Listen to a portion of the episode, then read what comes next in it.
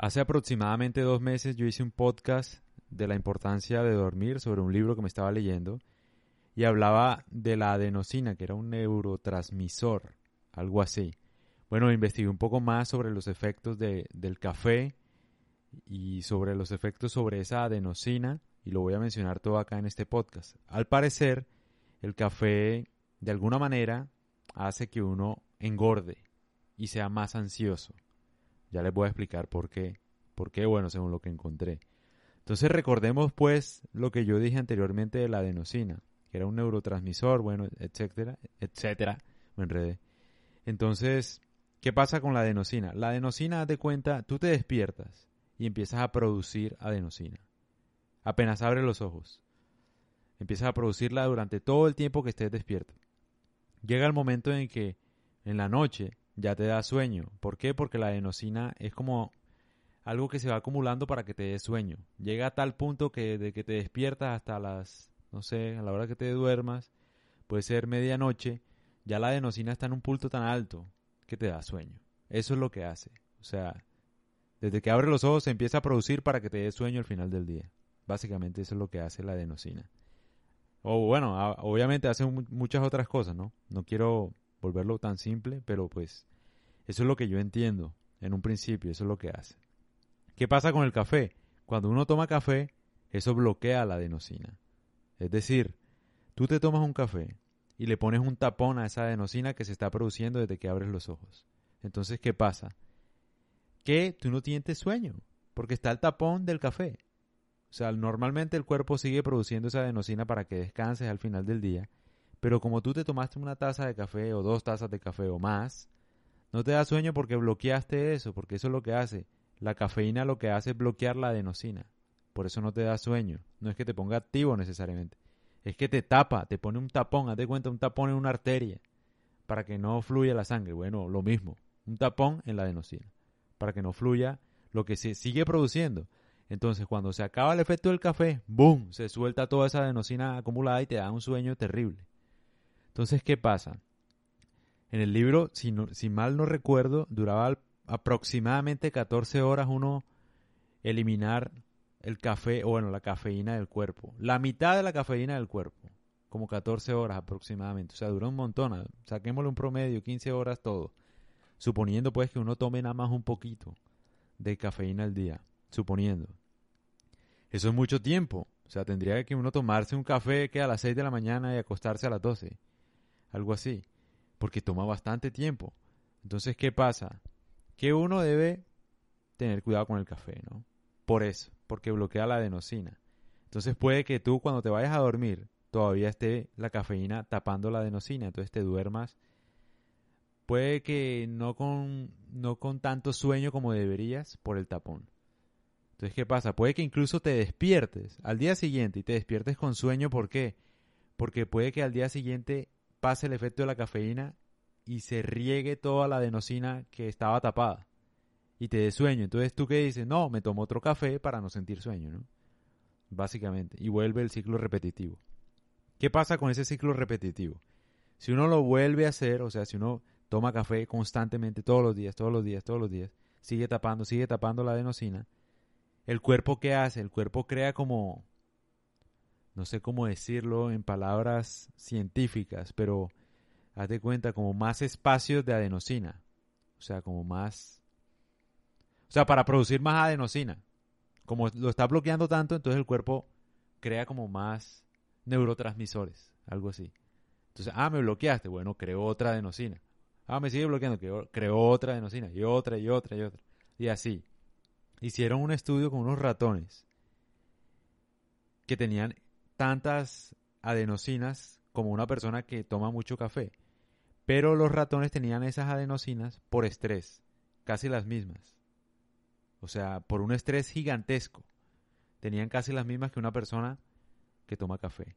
A lo que voy es, no solo te afecta el sueño, sino que te hace una persona ligeramente más ansiosa, el café, ligeramente más ansiosa. Obviamente, no en todas las personas, ¿no? Depende del metabolismo de la persona y depende del tipo de café que uno se tome. Si es orgánico, si no es orgánico, etcétera. Si es en... Bueno, no sé, la preparación, no sé mucho de café. en sí. Entonces puede generar más ansiedad, que obviamente uno la confunde con estar más activo. No necesariamente es estar más activo, es estar más ansioso. Incluso la gente que tiene o que sufre de ansiedad es más sensible al café. Hicieron muchos estudios al respecto sobre ese tema. O sea, una persona, por ejemplo, que superó la ansiedad y volvió a tomar café, se sintió con ansiedad otra vez. Otra vez por el café.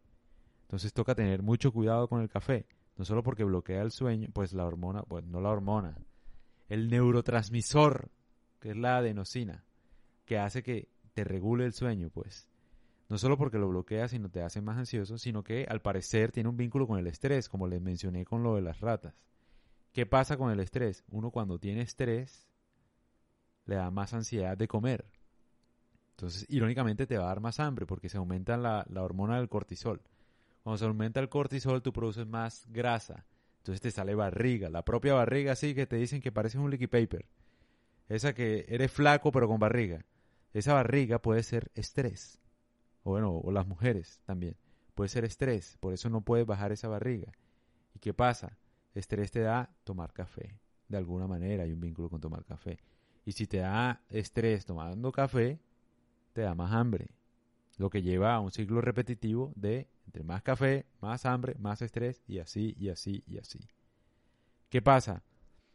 Al parecer, tomar café aumenta el apetito, ¿no? Como al parecer mencioné anteriormente, me enredé, pero no, en serio, como dije anteriormente. Entonces, mi consejo es, ustedes que me escuchan, investiguen, obviamente, yo tengo varios videos, no sé, me pueden preguntar. Hay uno de, se lo voy a decir de una vez, se llama se llama...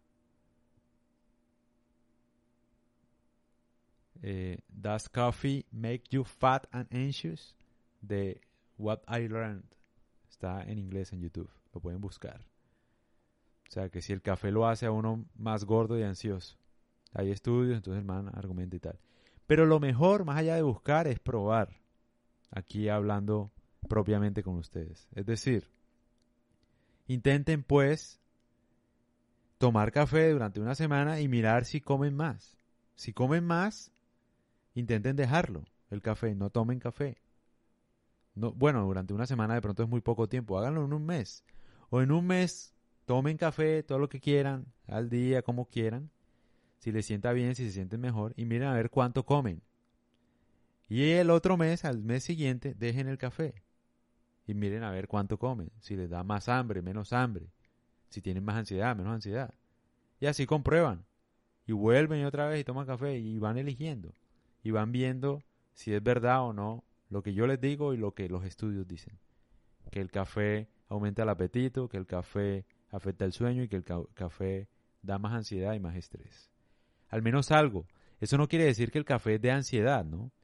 Pero tiene alguna influencia en la ansiedad. Alguna influencia. O sea, por ejemplo, las personas ansiosas no pueden tomar café, no deberían tomar café. A eso es lo que voy. No es que el café te cause ansiedad, obviamente eso no es lo que estoy diciendo, pero tiene alguna influencia en la ansiedad. Entonces es mejor evitarlo si uno puede. Si no te afecta nada, si te sigue pareciendo delicioso, si no sientes ningún cambio, si no te da más hambre, pues tómalo. Los cuerpos son distintos, ¿no? Pero pues sí, aquí les dejo este podcast que está bastante interesante para los manes que no, que uy, que el café, que tal, que la fotico, que Starbucks. Eh, o sea, bacano y todo, chévere, un café de vez en cuando y tal. Pero pues, o sea, ojo, porque no todo el mundo puede tomar café, ¿no? O sea, hay gente que le afecta de verdad. Le puede dar ataques de pánico tomar café.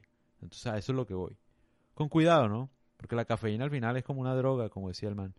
Entonces, el autor, pues, del libro que les mencioné en el podcast de Dormir Mejor, no me acuerdo cómo se llama el autor, entonces nada, disfrútenlo, compártanlo, tomen café bastante, déjenlo al mes siguiente y prueben si les da más hambre o si les da menos hambre y tal, para que vean que uno no habla paja, o bueno, que la gente no habla paja.